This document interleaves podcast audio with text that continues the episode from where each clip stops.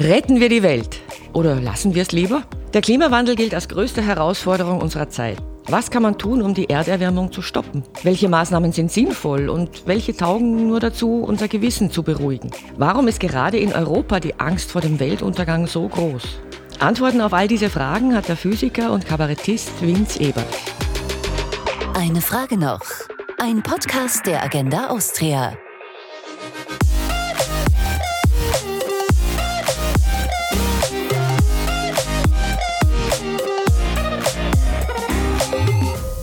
Herzlich willkommen beim Podcast der Agenda Austria. Mein Name ist Rosemarie Schweiger und unser Thema heute ist der Klimawandel. Angeblich bleiben uns nur noch ein paar Jahre, um die Welt zu retten. Wenn wir es jetzt nicht schaffen, die Verbrennung fossiler Energie zu stoppen, wird die Erde zu einem glühend heißen, in weiten Teilen unbewohnbaren Ort. Das ist zumindest die Erzählung von Aktionsgruppen wie der letzten Generation. Der Ton in der Klimadebatte ist in den letzten Jahren immer alarmistischer geworden. UNO-Generalsekretär Antonio Guterres spricht etwa von einem Highway to Hell. Vor allem in Europa ist die Angst groß. Die Politik investiert Milliarden von Steuergeld in eine Energiewende weg von Öl und Gas hin zu erneuerbaren Stromquellen wie Sonne, Wind und Wasser. Währenddessen steigt der globale CO2-Ausstoß weiter. Hat das alles überhaupt einen Sinn? Oder wäre es klüger, über Maßnahmen nachzudenken, die ein Leben auf einem wärmeren Planeten ermöglichen? Mein Gesprächspartner heute kann dazu sehr viel Spannendes erzählen. Vince Ebert ist Physiker, arbeitet aber als Kabarettist mit dem Spezialthema Klimawandel. Vor kurzem hat er ein sehr informatives und dabei höchst amüsantes Buch über unsere Lust an der Panik und die etwas vernünftigeren Wege aus der Klimakrise geschrieben. Der Titel Lichtblick statt Blackout. Guten Tag, Herr Ebert. Freut mich sehr, dass Sie heute mein Gast sind. Hallo, ich freue mich auch. Sie leben in Wien? Ja, wo die letzte Generation besonders aktiv ist und auch in den letzten Wochen wieder war. Standen Sie wegen so einer Klebeaktion schon mal im Stau? Zum Glück nicht. Äh, das ist, äh, der Kelch ist an mir vorübergegangen, aber es ist natürlich schon brutal, was gerade da passiert. Äh, auch vor allem, ich beobachte das ja auch als Deutscher, die Situation in Deutschland. Also die legen ja teilweise ja ganz Berlin lahm, da ist es nochmal extremer. Ich bin da sehr skeptisch, dass das Maßnahmen sind, die in irgendeiner Form zielführend sind. Äh, das äh, hört sich für mich oder sieht sich für mich sehr nach, nach blindem Aktionismus an. Und wenn man die Forderungen von denen sieht, irgendwie 9-Euro-Ticket und Tempo 100 äh, und abschalten jetzt sofort, dann ist das ja eigentlich nicht äh, realistisch und hilft in letzter Konsequenz dem Klima auch überhaupt nicht. Ich habe es erwähnt, der, der, der Ton in dieser Klimadebatte ist sehr alarmistisch geworden, wird immer alarmistischer. Haben Sie gar kein Verständnis dafür, dass junge Leute sich Sorgen machen um ihre Zukunft? Naja, also zunächst einmal ist es ja das Privileg der Jugend, vielleicht auch ein bisschen übers Ziel hinwegzuschießen. Und ich kann tatsächlich verstehen, wenn sie heute 20 Jahre alt sind und wirklich ihr Leben lang nur gehört haben, die Welt Welt geht unter. Und wir müssen jetzt alles dafür tun, dass das nicht passiert dass da natürlich auch einige wirklich buchstäblich durchdrehen und sagen, der Zweck muss jetzt die Mittel heiligen. Und also insofern kann ich diese Panik verstehen, also aus einem psychologischen äh, Gesichtspunkt her. Und ich schreibe das ja auch im Buch. Ich sehe das Problem gar nicht so sehr bei den Jugendlichen, sondern ich sehe das Problem eher in den letzten Jahren, Jahrzehnten in den Medien, in der, in der Wissenschaftskommunikation, in der Aufklärung, die eigentlich ja auch dieses, diesen diesen Mythos, dass äh, eigentlich wir vor einer Apokalypse stehen, geschürt haben, statt zu sagen, der Klimawandel ist ein Problem, das ist ja ganz klar, wird auch einige Regionen hart treffen, aber es ist eben nicht das Ende der Welt. Also auch der Weltklimarat spricht von in keinster Weise von einem Mad Max-Szenario. Also das ist einfach wissenschaftlich nicht haltbar. Das haben nur die Medien zugespitzt? Teilweise auch Klimaforscher. Das muss ich, da muss ich auch wirklich mit den, mit den einigen Forschern, nicht mit allen, aber mit einigen Forschern so ein bisschen ins Gericht gehen. Kennen ein paar von denen, die sehen sich mittlerweile schon auch eher als Aktivisten als als Wissenschaftler. Und ich versuche eben auch im Buch so eine ganz klare Trennung zu vollziehen, zu sagen, was ist eigentlich Aufgabe der Wissenschaft? Und in der Wissenschaft geht es in erster Linie erstmal darum, Zusammenhänge zu erforschen. Also Wissenschaft ist wertfrei. Wissenschaft sagt nicht, was wir tun sollen. Also Wissenschaft kann natürlich Empfehlungen aussprechen, aber im Kern, ich mache ich mach ein Beispiel, ein Kernphysiker, der kann Ihnen ganz ganz genau erklären und ausrechnen, wie viel Energie durch eine Kernspaltung frei wird. Aber äh, die Kernphysik macht keinerlei Aussagen, ob jetzt zum Beispiel Kernenergie gut oder schlecht ist oder ob wir das machen sollten oder nicht. Und da ist für mich diese Verschwimmung von Aktionismus oder von Aktivismus und von Wissenschaft, die ist mir zu zu stark. Ihr Buch heißt, äh, wie gesagt, Lichtblick statt Blackout und der Untertitel ist, warum wir beim Weltverbessern neu denken müssen. In aller Kürze, worin besteht denn der Denkfehler Ihrer Meinung nach? Ist das der, den Sie erwähnt haben, dass es gar nicht so dramatisch ist oder ist es ein anderer? Natürlich bin auch ich der Meinung, dass, dass wir da ein Problem haben, aber die Herangehensweise, wie wir in den westlichen Industrienationen damit umgehen, zumindest auf der politischen, auf der gesellschaftspolitischen Ebene, runterzufahren, verzichten, reduzieren, die ist wenig zielführend, weil, Sie haben es ja in der Einleitung auch schon gesagt, in den Schwellen- und in den Entwicklungsländern, die jetzt äh, in den letzten 10, 20 Jahren zum ersten Mal in großen Teilen Wohlstand erzeugt haben, die haben natürlich andere Prioritäten. Also die, die Entscheidung. Also die, die, die, würden jetzt äh, widersprechen, wenn man ihnen sagt, sie müssen auf irgendwas verzichten. Richtig, genau. Also äh, China baut, glaube ich, 200 Kohlekraftwerke gerade. Die, die, die investieren zwar auch in erneuerbare Energien, aber die kämen wie wir in Deutschland nie auf den Gedanken, äh, Kernkraftwerke oder Kohlekraftwerke abzuschalten, weil die wollen erstmal äh, große Teile ihrer Bevölkerung in den Wohlstand bringen. Das heißt also, wir müssen uns mit diesen Situationen auseinandersetzen. Die, die Entscheidung über den Klimawandel wird nicht in Westeuropa getroffen, sondern in Lateinamerika und in Südostasien. Das Gegenargument ist dann immer, wir haben schon so viel Dreck in die Luft gepustet, dass wir jetzt sozusagen, jetzt sind wir dran, jetzt müssen wir mit dem Verzicht beginnen. Das ist das Gegenargument. Ja. Was sagen Sie darauf? Naja, Verzicht löst es ja nicht. Also wir, wir reden ja in Deutschland immer davon oder in, in, auch in Österreich, äh, wir müssen Vorbild jetzt sein. Aber wenn überhaupt sich China für Deutschland oder Westeuropa interessiert, dann gucken die da drauf und sagen sich, okay, wir haben jetzt inzwischen in Deutschland die höchsten Energiepreise, wir gehen auf einen Strommangel zu. Also die werden sich uns nicht zum Vorbild nehmen. Und deswegen sage ich ja auch ganz klar, meiner Meinung nach, die, die einzige konstruktive Herangehensweise an dieses Thema ist, dass wir als Hochtechnologieland oder als Hochtechnologieregion Technologien in allen Bereichen entwickeln müssen, die in letzter Konsequenz dann so attraktiv sind, dass die Schwellen- und Entwicklungsländer sagen, Mensch, so ein neues Kernkraftwerk oder ein emissionsfreier Treibstoff oder eine, eine gentechnologisch gezüchtete Pflanzenart, die, die klimaresistent ist, die, sie sind so attraktiv für uns, das wollen wir auch. Mhm. Das Schöne an Ihrem Buch ist, dass es darin äh, trotz des ernsten Themas viel zum Lachen und zum Schmunzeln gibt. Und wie gesagt, äh, Sie touren auch als Kabarettist mit dem Thema herum. Machen Sie die Erfahrung, dass die Leute gerne über die Katastrophe lachen oder gibt es da viele so Momente, wo die Leute erstmal äh, ein bisschen geschockt sind über das, was Sie sagen? Also die Reaktion ist erfreulicherweise extrem positiv. Ich habe äh, Anfang dieses Jahres einen großen Vortrag in Heilbronn gehalten Heilbronn ist ja auch so eine eher, äh, ich sage jetzt mal, grüne Stadt. Also ähm, die Grünen in Baden-Württemberg sind eh sehr, sehr stark. Es war so ein Bürgerempfang. Die Leute wussten also nicht so richtig, was auf sie zukommt. Es war also kein ausgewähltes Publikum, sondern so ein klassischer Bürgerempfang. Da waren 2000 Leute. Und dann habe ich eben das so. ist eigentlich gefährliches Terrain, oder? Für genau, das ist total gefährliches Terrain. Und ich wusste auch nicht, was mich da erwartet. Und erfreulicherweise äh, waren die Leute total begeistert, dass mal endlich mal einer ein paar Sachen ausgesprochen hat, was viele Leute ja insgeheim ja auch schon ahnen, dass das, was wir da tun, tun, in, in großen Teilen nicht so besonders zielführend ist. Und sogar Grüne kamen zu mir und sagen, ich fand es das gut, dass ich da mal eine andere, eine andere Sichtweise gesehen habe. Und ich sehe ja meine, meine Auftritte und auch mein Buch in letzter Konsequenz jetzt nicht dahingehend an, dass ich quasi sage, die haben Unrecht, ich habe Recht, sondern wir müssen eigentlich über dieses Thema wieder eine offene Debatte führen.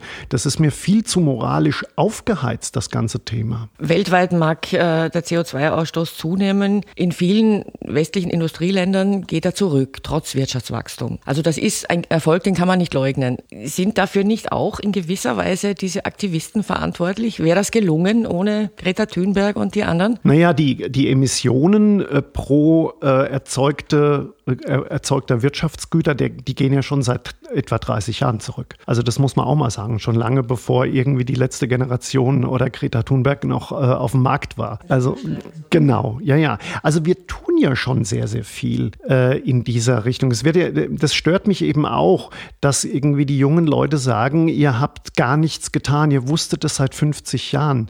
Zu, zuallererst mal äh, ging es darum, dass wir in, vor 50 Jahren einfach riesengroße andere Umweltprobleme hatten. Also ich kann mich noch erinnern, ich wohne in, im Odenwald, das ist da in, im Rhein-Main-Gebiet da war es als Kind, war man lebensmüde, wenn man im Rhein schwimmen war, weil der war so verdreckt. Und das haben wir in den letzten 50 Jahren hingekriegt, dass unsere Luft so sauber ist wie nie zuvor, unsere Flüsse so sauber, ähm, die Waldflächen sind, haben zugenommen. Das heißt also, wir haben in dieser Zeit im Bereich Umweltschutz einen wahnsinnigen äh, Sprung nach vorne gemacht. Das war aber schon auch zum Teil auf Druck von Umweltschützern damals schon. Ja, oder? ja, ich bin ja also auch. Also die nicht, Industrie wäre jetzt nicht selber auf die Idee gekommen, wir, wir machen das alles sauberer klar, als bisher. Natürlich, also das das Thema ist natürlich auch so, dass der Umweltschutz im Vergleich zum Klimaschutz wesentlich einfacher ist. Also wenn da irgendwie eine Aktionsgruppe oder die Politik letztendlich auf Druck von einer Aktionsgruppe äh, sagt, äh, der Fluss muss sauberer werden, äh, dann wird das die Chemiefabrik äh, kriegt eine Auflage, es wird ein Klärwerk gebaut,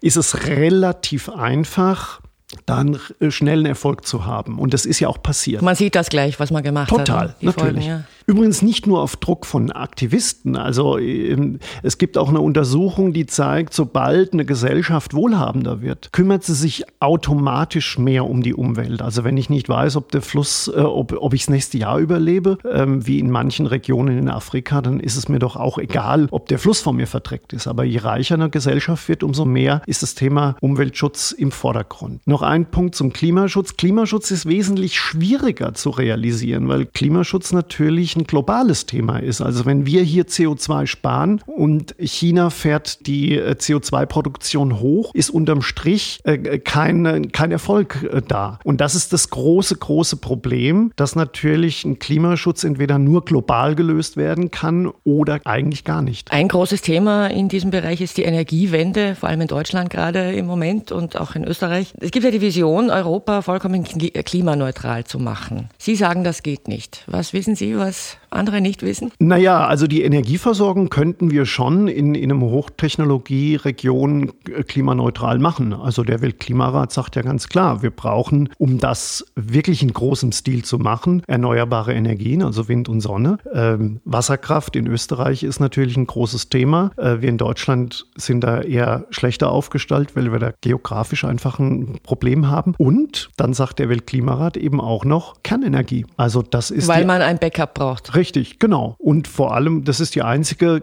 grundlastfähige Energieform, die, die nahezu CO2-frei Strom produziert. Äh, die finnischen Grünen zum Beispiel haben das jetzt vor ein paar Jahren erkannt und die waren im, lustigerweise die größten Treiber, die Grünen in Finnland, damit die Kernenergie weiter äh, ausgebaut äh, und, und beibehalten wird. Das heißt also, es gäbe ja schon Möglichkeiten, aber das, das wollen wir aus Gründen eben auch nicht mehr. Ich habe in meinem letzten Podcast mit dem Energieconsulter Florian Florian Haslauer gesprochen. Er sagt, Strom wird durch die Erneuerbaren nicht billiger, sondern teurer. Mhm. Hat er recht? Müssen Sie nur auf Ihren Strompreis gucken. Jetzt, jetzt gerade ist es so, ja, aber das wird ja immer noch mit dem Krieg und sonstigen äh, ja, ja.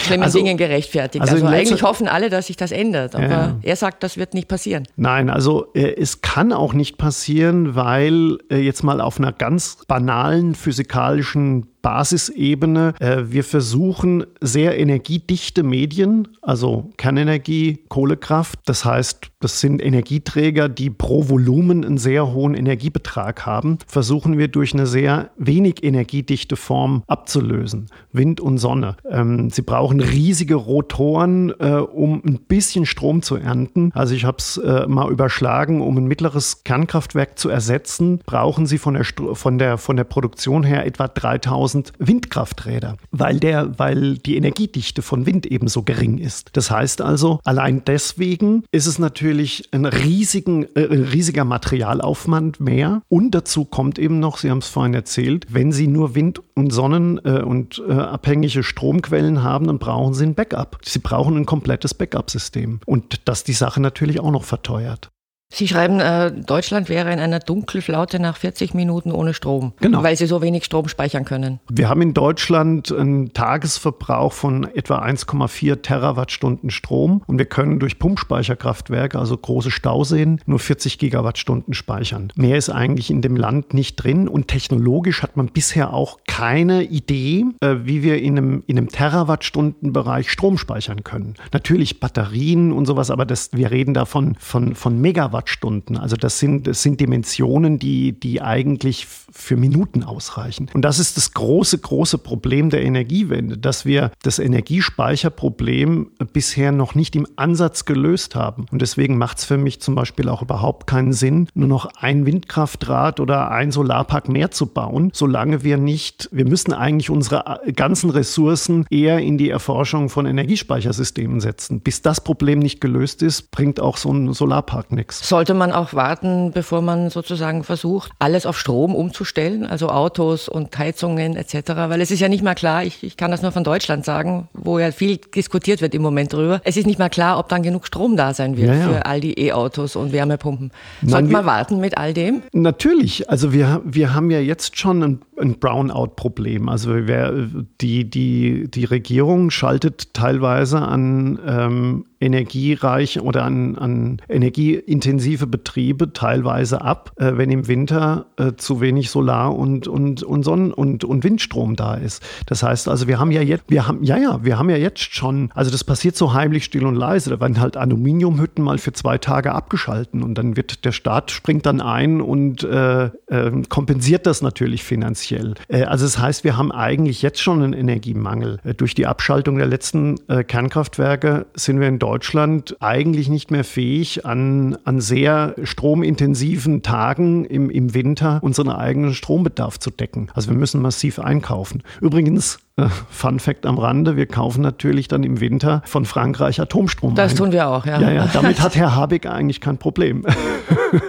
Sie legen sich auch mit dem Begriff Nachhaltigkeit an. Der ist ja momentan überall. Angeblich, schreiben Sie, hat eine Rose aus einem holländischen Gewächshaus einen sechsmal höheren CO2-Fußabdruck, sechsmal größeren CO2-Fußabdruck als eine aus Kenia gelieferte Rose, die also diesen weiten Weg machen muss. Jetzt würde der Klimaaktivist darauf sagen, kann schon sein, aber wenn es um die Rettung der Welt geht, dann sollten wir vielleicht überhaupt auf Schnittblumen verzichten und vielleicht auch auf Rindfleisch und auf Glashaustomaten etc. Ist uns ein bisschen Verzicht nicht zumutbar? Also diese Verzichtappelle, die kommen ja meistens von irgendwelchen Leuten, die sich sowieso alles leisten können. Also auch die, die Aktivistenszene, das ist mittlerweile ja auch ganz gut untersucht, das sind irgendwie äh, Jugendliche aus großbürgerlichen Haushalten, die natürlich irgendwie, klar, äh, wenn, wenn man in seiner 120 Quadratmeter Altbauwohnung im ersten Bezirk lebt und vielleicht den Porsche Cayenne und noch einen Tesla hat äh, und dreimal im Jahr in Urlaub fährt, da fällt es einem nicht so schwer, ein bisschen zu verzichten. Aber die hohen Strompreise und diese Verzichtappelle, das Verbrennerverbot, das trifft ja vor allem auch den großen Teil der Leute, die wirklich jetzt schon jeden Monat überlegen müssen, wie kriege ich meine Strompreise bezahlt, wie kriege ich meine Miete bezahlt,